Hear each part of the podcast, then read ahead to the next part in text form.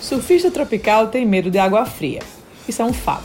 Nasci em Natal, na maternidade Januário Cico, em Natal cresci. Natalense da Gema, meu primeiro pé na areia foi em Ponta Negra. E todos, digo todos os meus verões, até minha vida adulta, foram no eixo Búzios Pirangi, de uma época que nem a Rota do Sol existia. A estrada era de barro e tinha uma paradinha estratégica na curva de Pirangi do Sul para comer um pastel de camarão. Assim, o veraneio sempre foi minha época favorita ganhando até para Papai Noel. Apesar de ter começado a viajar cedo, nunca viajei em tempos de verão no local de destino. Aproveitava as saídas para conhecer algo completamente incomum ao nosso habitat: o frio. Viajar era sinônimo de usar casacos e ver fumacinha saindo pela boca. Todo nordestino que se preza faz viagem de inverno, até porque praia por praia, a nossa praia é bem melhor.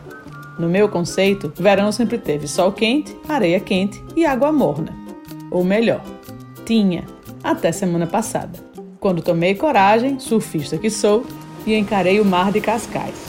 Lindo, de filme, rochoso, água turquesa transparente e fria. Não teve roupa de borracha que desse jeito. Água fria da moléstia. Aliás, fria não, congelada. Eu, surfista de marola, não estava preparada para aquilo. O primeiro tombo da prancha foi um misto de pavor, desespero, frio e paralisia. Não sei como consegui sentir tudo isso em três segundos, porque foi esse o tempo que eu fiquei dentro d'água. Meu marido e companheiro de remadas disse que eu parecia um gato escaldado com os olhos arregalados. A praia inteira me olhou.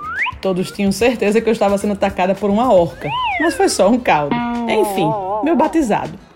Todos os dias acordo e penso: hum, hoje vai ser mais quentinho. Não.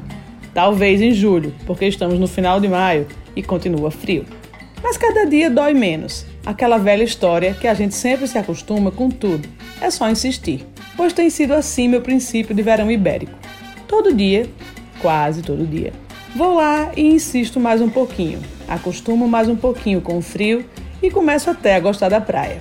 Eu me contento, pelo menos é o mar. Mas jamais, jamais chegará aos pés do cantinho mágico de Ponta Negra. Jamais.